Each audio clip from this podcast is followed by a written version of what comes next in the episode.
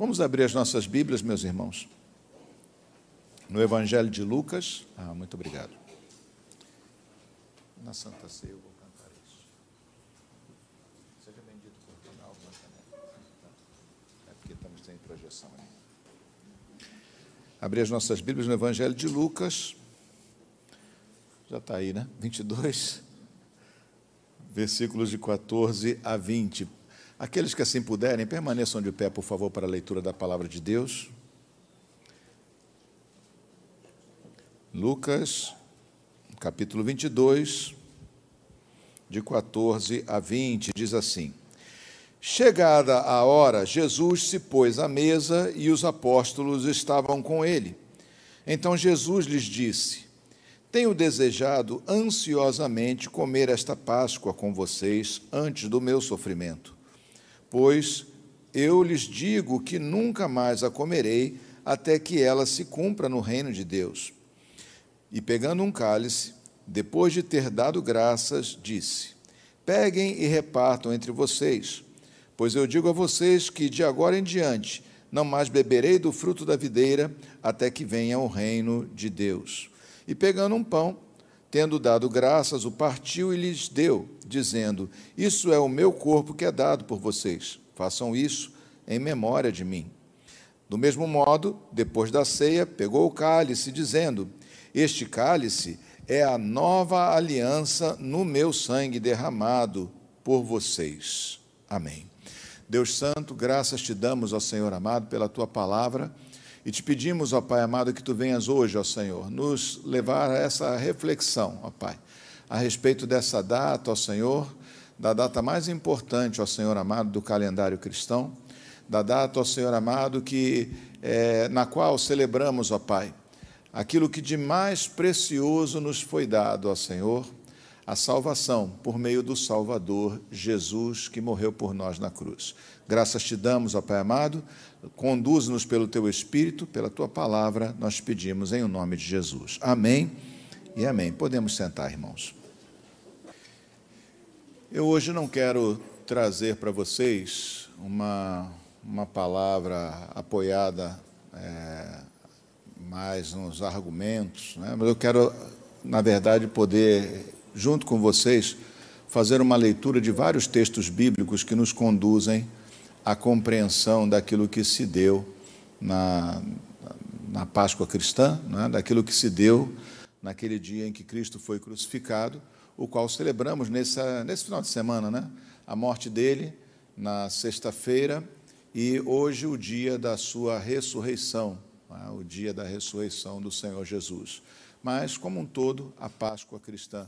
Então, eu queria ter, trazer aos irmãos uma reflexão não baseada né, na, em argumentos pontuados pelo pastor, embora eu vá fazer aqui, aqui e ali algumas inserções só para ajudar na compreensão, mas eu queria que nós pudéssemos lê-la diretamente das Escrituras e assim compreendermos né, aquilo que, por meio das Escrituras, nos foi revelado e aquilo que Deus fez né, por meio do sangue, do sacrifício do Senhor Jesus.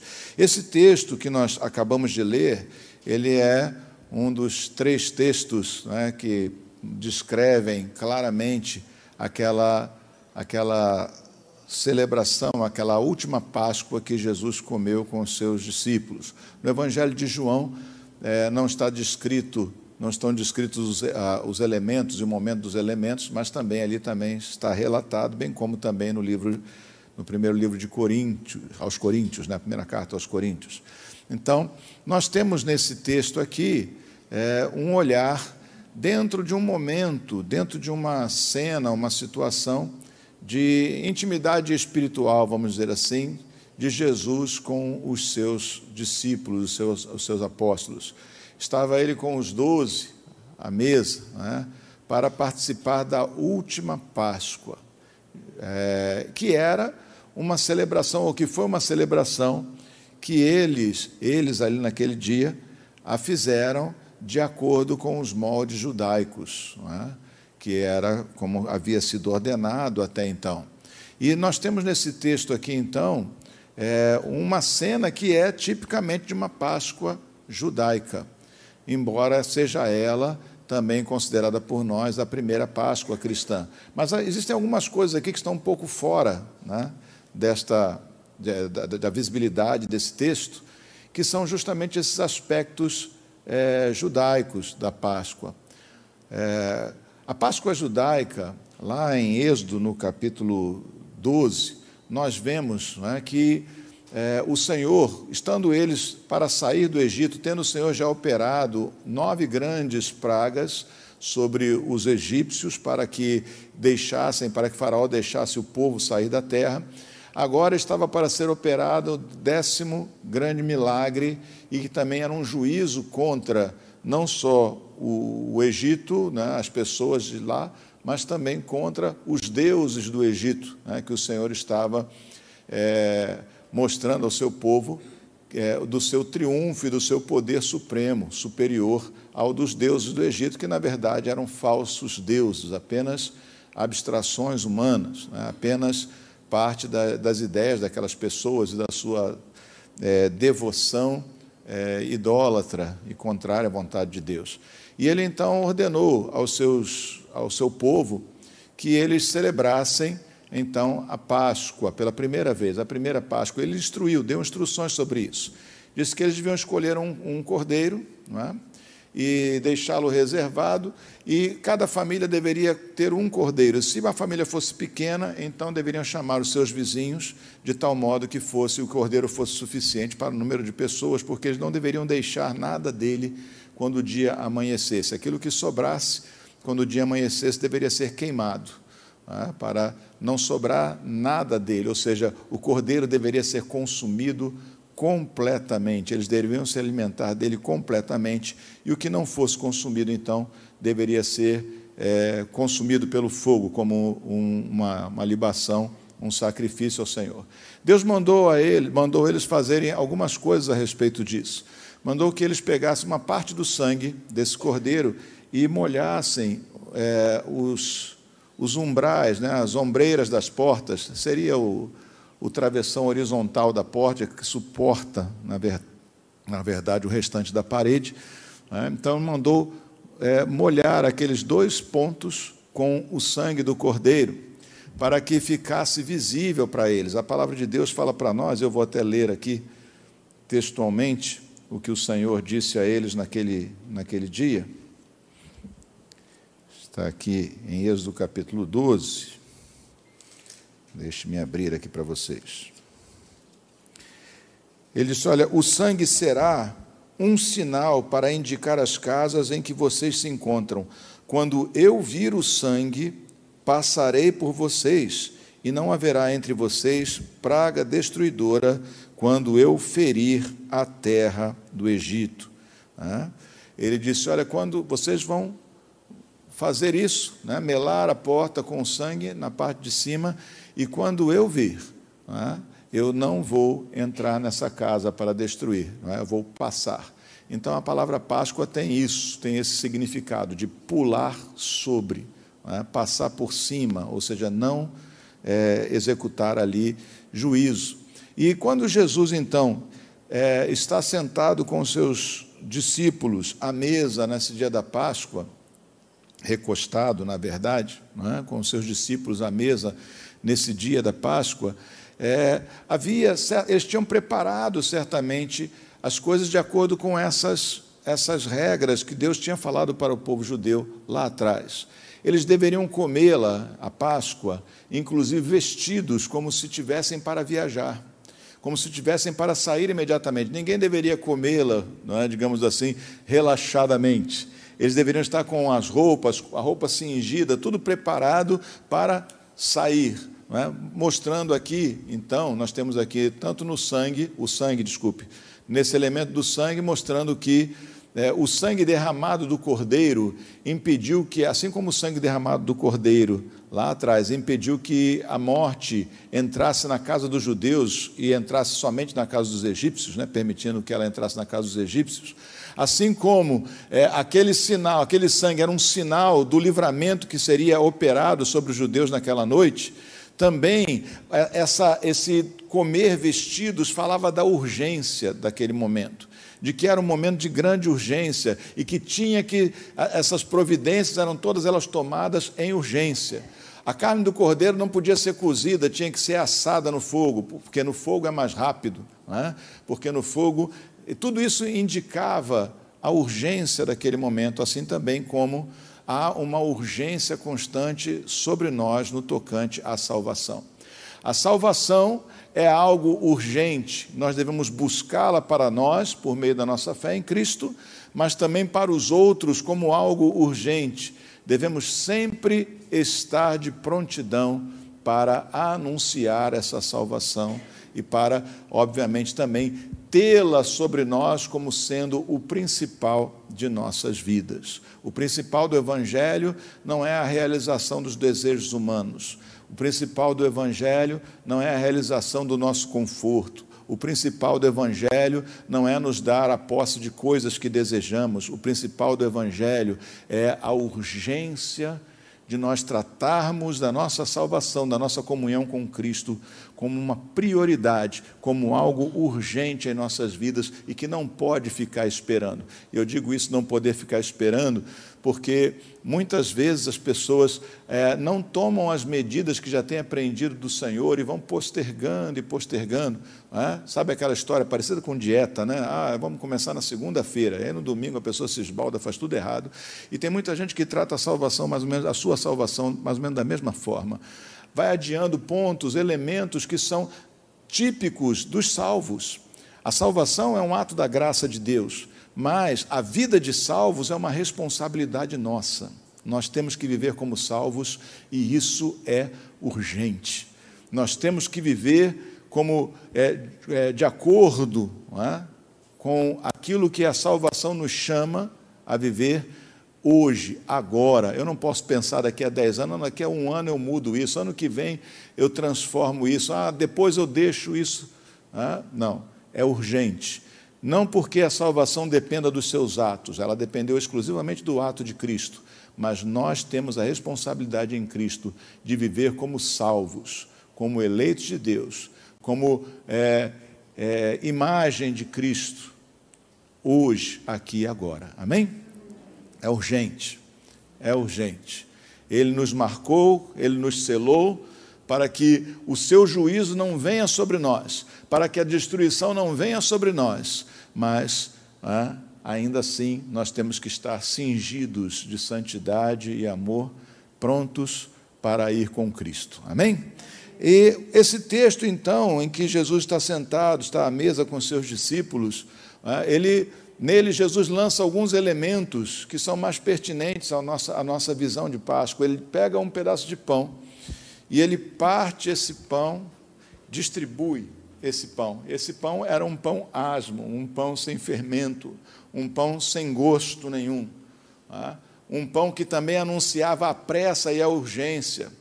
O pão tem que ser feito com calma. Né? Quanto mais tempo o pão levar, a massa do pão levar para ela fermentar, mais macio, mais qualidade o pão tem. Então, o padeiro precisa de tempo. Ele não pode simplesmente jogar o fermento, amassar a massa e jogar no fogo. Não é assim. Você bota o pão para descansar, o pão incha. É? Depois que ele incha, então, ele é só depois então que ele é lançado ao fogo. O pão da Páscoa era um pão sem fermento. Era basicamente trigo e água. É? Ou seja, algo para comer com rapidez e com urgência, que também falava dessa urgência. E ele então parte esse pão, ele distribui aos seus discípulos, ele diz: Olha, esse pão é o meu corpo. Ah, aqui está exatamente o que ele diz. É? Ele diz assim: pegando um pão, a palavra de Deus lá em é, Lucas 22, versículo 19. Pegando um pão, tendo dado graças, o partiu e lhes deu, dizendo: Isso é o meu corpo que é dado por vocês. Façam isto em memória de mim. Tá? Vamos focar um pouco sobre o corpo. Jesus disse: Esse é o meu corpo que é dado é, por vocês. Ele é entregue em favor, ele é dado em lugar de vocês. É? Por quê? Porque o castigo dos nossos pecados ele recebeu sobre si. É uma coisa interessante de nós pensarmos, nós lembrarmos e devemos lamentar é? sempre que nós nos lembramos da, da crucificação do Senhor Jesus, devemos lamentar é? o fato dele ter pago um preço tão caro por causa dos nossos erros, por causa do seu erro, por causa do meu erro, por causa do erro de cada um de nós. Ele pagou um preço caríssimo. Não foi, é, é, a, não foi meramente um preço espiritual, que esse sim é o mais caro de todos, mas pensem no, naquilo que ele passou. E cada momento, ou cada açoite, ou cada ofensa, cada humilhação, cada coisa que ele sofreu naquelas horas após essa ceia, cada coisa era uma tentação para ele se recusar à morte. Para ele querer escapar da morte. Lembra, ele no jardim do Getsemane, ele fala para o pai: Pai, se possível, afasta de mim esse cálice. Mas não era possível. Para que houvesse salvação, o cálice amargo que ele tinha que beber né, tinha que ser bebido até o final. Mas em cada momento, ele poderia ter chamado os seus anjos, miríades de anjos, ele tinha todo o poder e toda a autoridade para tanto, para escapar. Cada açoite foi uma tentação, cada dor, cada ofensa, cusparada, cada espinho que encravou na testa dele, na fronte ou na cabeça, foi uma tentação. Foi um momento a mais em que a sua carne dizia: Eu não quero isso para mim. Mas ele suportou todas essas tentações e humilhações. Aquele que era dono, poderoso, o Senhor de todo o universo, teve os seus braços esticados sobre uma madeira.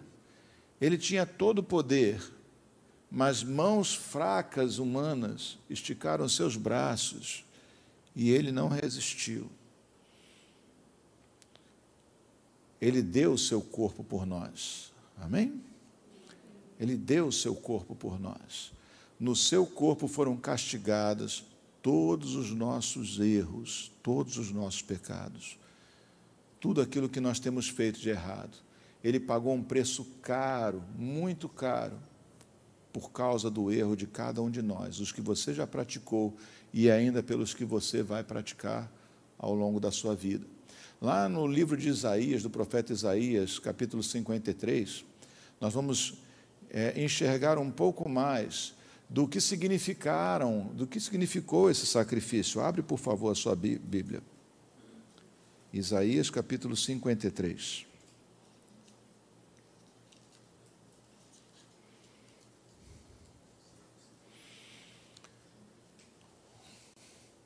O livro de Isaías foi escrito mais de 700 anos antes de Cristo. A profecia de Isaías foi registrada mais de 700 anos antes de Cristo. E isso é importante nós falarmos sobre isso, porque a profecia é a assinatura de Deus nas Escrituras. É o que nos permite ver que é mais do que narração de texto, é mais do que uma ideia sobre papéis, é mais do que história contada, o poder de Deus se manifesta nas suas escrituras. Amém? As profecias são a assinatura de Deus. Quando você lê uma profecia e vê o seu cumprimento, você sabe muito bem que ele fez. E ele preveniu, em algumas ocasiões ele diz: Olha, eu vou fazer isso, estou dizendo para vocês, para que quando acontecer, vocês saibam. É? é a assinatura de Deus. É como se Deus estivesse assinando. É aquilo que nos mostra a identidade de Deus nas suas palavras, nas, nas Escrituras. E aqui no capítulo 53, leiam comigo, olha, diz assim: Quem creu em nossa pregação? E a quem foi revelado o braço do Senhor? Porque foi subindo como um renovo diante dele, como raiz de uma terra seca não tinha boa aparência nem formosura. Olhamos para ele, mas não havia nenhuma beleza que nos agradasse. Era desprezado e o mais rejeitado entre os homens, homem de dores e que sabe o que é padecer. E como um de quem os homens escondem o rosto, era desprezado, e dele não fizemos caso. Certamente ele tomou sobre si todas, ele tomou sobre si as nossas enfermidades e as nossas dores levou sobre si. E nós o considerávamos como aflito, ferido de Deus e oprimido, mas ele foi traspassado por causa das nossas transgressões e esmagado por causa das nossas iniquidades. O castigo que nos traz a paz estava sobre ele, e pelas suas feridas fomos sarados. Todos nós andávamos desgarrados como ovelhas, cada um se desviava pelo seu próprio caminho. Mas o Senhor fez cair sobre ele a iniquidade de todos nós. Ele foi oprimido e humilhado, mas não abriu a boca. Como cordeiro foi levado ao matadouro, e como ovelha muda diante dos seus tosquiadores, ele não abriu a boca. Pela opressão e pelo juízo ele foi levado, e de sua linhagem, quem se preocupou com ela? Porque ele foi cortado da terra dos viventes, foi ferido por causa transgress da transgressão do meu povo. Designaram-lhe a sepultura com os ímpios, mas com o rico esteve na sua morte. Embora não tivesse feito injustiça e nenhum engano fosse encontrado em sua boca, todavia ao Senhor agradou esmagá-lo, fazendo-o sofrer. Quando ele der a sua alma como oferta pelo pecado, será verá a sua posteridade e prolongará os seus dias, e a vontade do Senhor prosperará nas suas mãos. Ele verá o fruto do trabalho de sua alma e ficará satisfeito.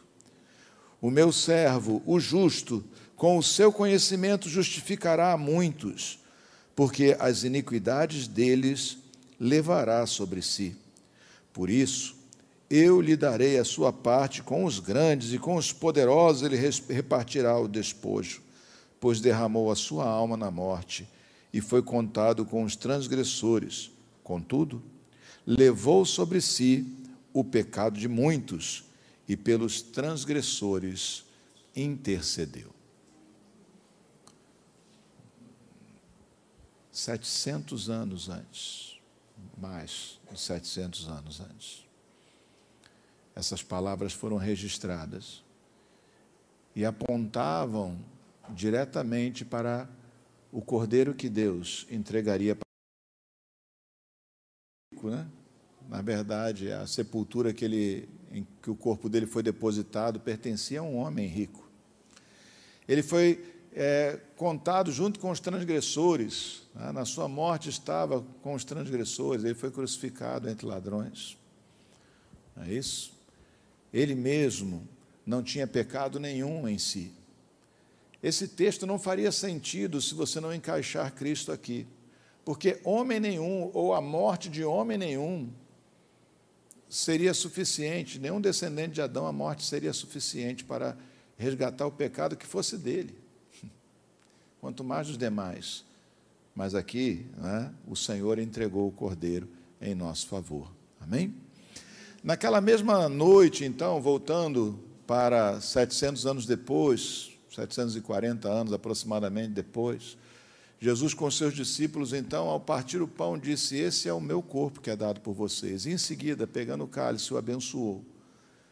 E disse: Esse cálice é a nova aliança no meu sangue. Ah, é a nova aliança no meu sangue. Deus estava fazendo uma nova aliança com seu povo. Não porque Deus se esquecera das alianças anteriores, é porque simplesmente todas elas foram transgredidas pelo seu povo. Todas elas foram quebradas pelos homens. E agora ele estava para reeditar, fazer uma nova aliança. E essa aliança agora era baseada não em sangue humano, ou não tinha como contrapartida qualquer coisa que fosse humana. Mais uma vez, Deus faz uma aliança, mas ele envolve agora sim. Envolve agora sim sangue humano, mas sangue do seu filho unigênito Jesus. sangue de um homem que podia sustentar a sua palavra, porque ele não nasceu em pecado, ele não conheceu, não conheceu o pecado, ele viveu em santidade completa. Ele cumpriu o que Adão não cumpriu.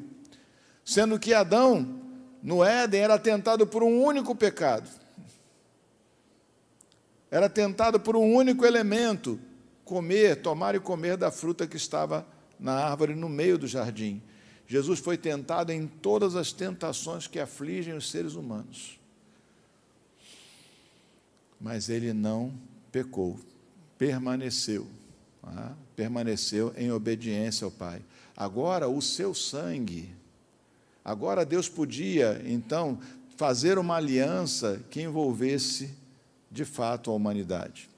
Agora, o sangue de Jesus, o homem, era derramado na cruz como selo dessa nova aliança. E por que ele é confiável? Porque Cristo não nasceu em pecado, porque tendo sido tentado foi obediente até a morte e morte de cruz. Então, o seu sangue é valioso e suficiente para selar essa aliança. Amém? Por isso, ele tomando o cálice, ele diz: Esse cálice é a nova aliança no meu sangue. Jesus, inteiramente Deus e inteiramente homem, sela essa aliança com o seu sangue na cruz do Calvário. É isso que nós celebramos aqui. O pecado, aquilo que todos nós temos a pagar, foi pago por ele. Não é que nós não tenhamos responsabilidade nos nossos pecados. Ninguém pode dizer, ah, já está resolvido mesmo, já foi pago. Nós somos responsáveis por cada um dos nossos atos, mas o preço pelos nossos atos foi pago né, para nós que vivemos depois de Cristo, antecipadamente por Cristo, na cruz do Calvário. Amém? Então, já nenhuma condenação há para aqueles que estão em Jesus. E nós temos exaurido esse assunto aqui, todos, todo domingo eu falo disso. Todo domingo eu falo disso, para que nós nunca nos esqueçamos não há nenhuma condenação mais que paire sobre nós. O sangue do Cordeiro não está aspergido no umbral da sua porta, mas sobre a tua própria vida, de tal modo que Deus não te visitará com destruição, não nos visitará com destruição. No último dia, nós seremos salvos, porque Ele verá em nós as marcas, ou a marca do sangue do Cordeiro Jesus. Amém? Ele mesmo, Cristo mesmo, intercede pelos transgressores, conforme vimos no finalzinho de Isaías 53. Ele mesmo intercede por nós. O seu sangue né, faz com que Deus não nos destrua, mas passe por cima de nós, passará por cima de nós, digamos assim, no nosso no dia do juízo final. Mas se a história terminasse assim, é, nós teríamos uma história triste, uma história de alguém que foi e morreu em nosso favor, mas que, como nos asseguraria vida eterna?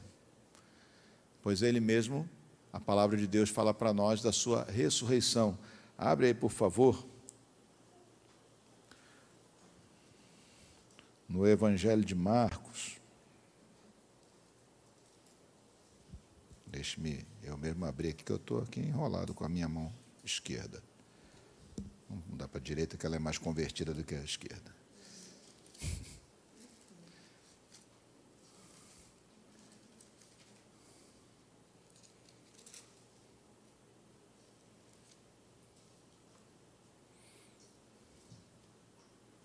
Já estou lá em Lucas de novo. Versículo, capítulo 16. A narrativa começa assim: Passado o sábado, Maria Madalena, Maria, mãe de Tiago, e Salomé compraram óleos aromáticos para ungir o corpo de Jesus. E bem cedo, no primeiro dia da semana, ao nascer do sol, foram ao túmulo, diziam umas às outras: Quem nos removerá a pedra da entrada do túmulo? E olhando, viram que a pedra já estava removida. É que a pedra era muito grande. Entrando no túmulo, viram um homem sentado ao lado direito, vestido de branco, e ficaram atemorizadas. Ele, porém, lhes disse: Não tenham medo, vocês procuram, não tenham medo, vocês procuram Jesus, o Nazareno, que foi crucificado. Ele ressuscitou, não está aqui. Vejam o lugar onde o tinham colocado. Mas vão e digam aos discípulos dele e a Pedro que ele vai adiante de vocês para a Galiléia. Lá vocês o verão, como ele disse. E saindo elas, fugiram do sepulcro, porque estavam tomadas de temor e assombro. E não contaram nada a ninguém, porque estavam com medo. Né?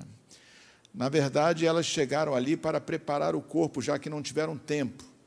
Jesus morreu é, poucas horas antes do, do, do, início do sábado judaico, que começaria no ocaso, né, no pôr do sol daquele dia em que ele morreu, e elas não tiveram tempo, né, e também estavam abaladas e não podiam preparar, não puderam dar a ele um enterro digno nesse sentido de embalsamá-lo e prepará-lo né, com os, os aromas, né, os perfumes e os óleos que geralmente se usavam para isso. Então, assim que passou o sábado, né, elas foram ao túmulo no domingo. E chegando lá, né, o que ela, aquele que elas procuravam não estava presente. Foi noticiado a elas por aquele homem vestido de branco, que provavelmente, certamente não era um homem, aliás, provavelmente não, não era um homem, né, era, na verdade, um anjo, né, indicando que Jesus não estava ali, mas que ele havia ressuscitado. Essa é a esperança que nós temos. A Páscoa cristã, ela anuncia não só a morte de Cristo, a sua crucificação, não só a justificação nossa, não só o pagamento das nossas dívidas diante de Deus, mas ela anuncia também que aquele mesmo que morreu por nós está vivo e tem em si o poder da vida. A morte não pôde contê-lo, então ele mesmo fica como penhor para a nossa ressurreição. Sabe o que é um penhor, né? Você já botou alguma coisa no prego da caixa? Você pega uma, uma joia, um valor seu e entrega em garantia, e então te emprestam um dinheiro. Aquilo é uma garantia que você deixou lá. É a garantia de que é, vai ser, aquilo vai ser realizado, ou seja, você vai poder ter de volta, ah, você vai, é, a garantia que o banco tem de que você vai ter de volta. É? Que, desculpe, meu Deus, que ele vai ter de volta o seu dinheiro e você vai ter de volta o seu objeto. É? Assim também Cristo, a ressurreição de Cristo é um penhor em nosso favor. É a garantia de que também nós ressuscitaremos no último dia. Amém? A garantia de que Ele tem poder para tanto. Tá? Não é uma ressurreição como foi, por exemplo, a ressurreição de Lázaro, ou a ressurreição tá? do filho da viúva de Naim, da cidadezinha de Naim, porque esses homens ressuscitaram, mas vieram a morrer de novo. A ressurreição deles foi um retorno à mesma vida que eles tinham antes, com o mesmo corpo, com as mesmas fra fra fraquezas, com a mesma pecaminosidade, com a mesma mortalidade daqueles corpos.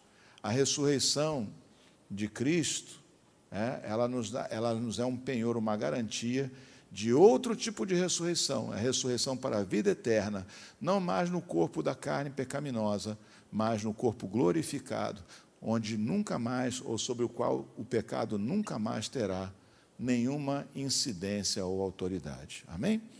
Então, é disso que nós estamos fazendo, é disso que nós tratamos hoje aqui. É isso que a palavra de Deus ensina para nós a respeito da Páscoa. É disso que Jesus está falando aos seus discípulos quando ele, na última Páscoa, diz para eles que não comeria mais com eles até que o reino de Deus fosse inaugurado. Tá? Até que é, ele comesse com eles no reino de Deus.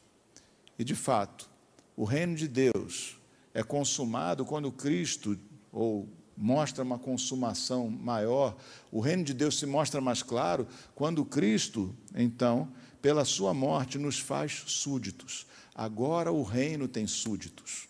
Agora o reino tem cidadãos, homens que foram lavados no sangue do Cordeiro e sobre os quais a segunda morte nunca terá poder sobre eles. Amém? Então, Jesus né, estava falando justamente disso para todos eles, e é isso que a palavra de Deus fala para nós a respeito da Páscoa. Amém? Como eu disse, eu não queria apoiar em argumentos meramente, mas queria que a gente pudesse ler dentro das Escrituras aquilo que o Senhor fez por nós. Vamos orar? Deus Santo, em nome de Jesus, nós te agradecemos, ó Senhor, porque aquilo que ninguém poderia ter feito, aquilo que nós não poderíamos ter feito por nós mesmos, aquilo que outra pessoa, outro descendente de Adão também não poderia fazer, tu, o unigênito do Pai, fizeste em nosso favor. Obrigado, Senhor. Obrigado, Senhor. Perdoe-nos, ó Senhor amado. Perdoe-nos, ó Senhor, pelos nossos pecados, te fazerem pagar um preço tão caro. Pelos nossos pecados terem te infligido dores inimagináveis. Porque não doeram apenas na carne, doeram na alma, no espírito. Porque recebeste a condenação que era nossa.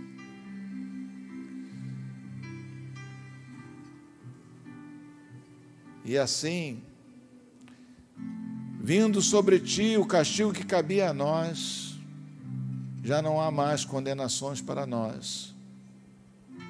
Mas é certo que tu sofreste, e que o teu sofrimento foi horrível, que os chicotes, os chicotes romanos, tiras de couro com pedaços de osso e às vezes até de chumbo amarrados, cada um deles, quando chocou-se contra a sua carne, gritavam ao teu coração: desiste disso, eles não valem a pena.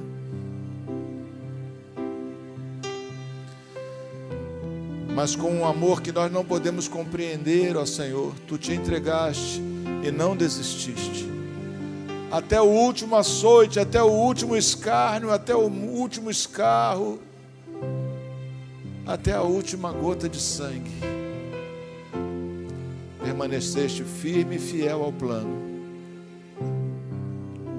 E assim, não só demonstraste por nós um amor que ninguém poderia demonstrar, como também no poder deste amor tu nos libertaste e nos salvaste para o Pai, nos reconciliaste com o Pai. Graças te damos, Senhor. Graças te damos, ó Senhor amado. E queremos nessa manhã, ó Senhor, comer e beber mais uma vez. Comer desta mesa que nos é preparada, que nos foi preparada por Ti que hoje, ó Senhor amado, de um modo especial, partilhamos dela uns com os outros e todos contigo nessa hora. Graças te damos, Senhor, em nome de Jesus.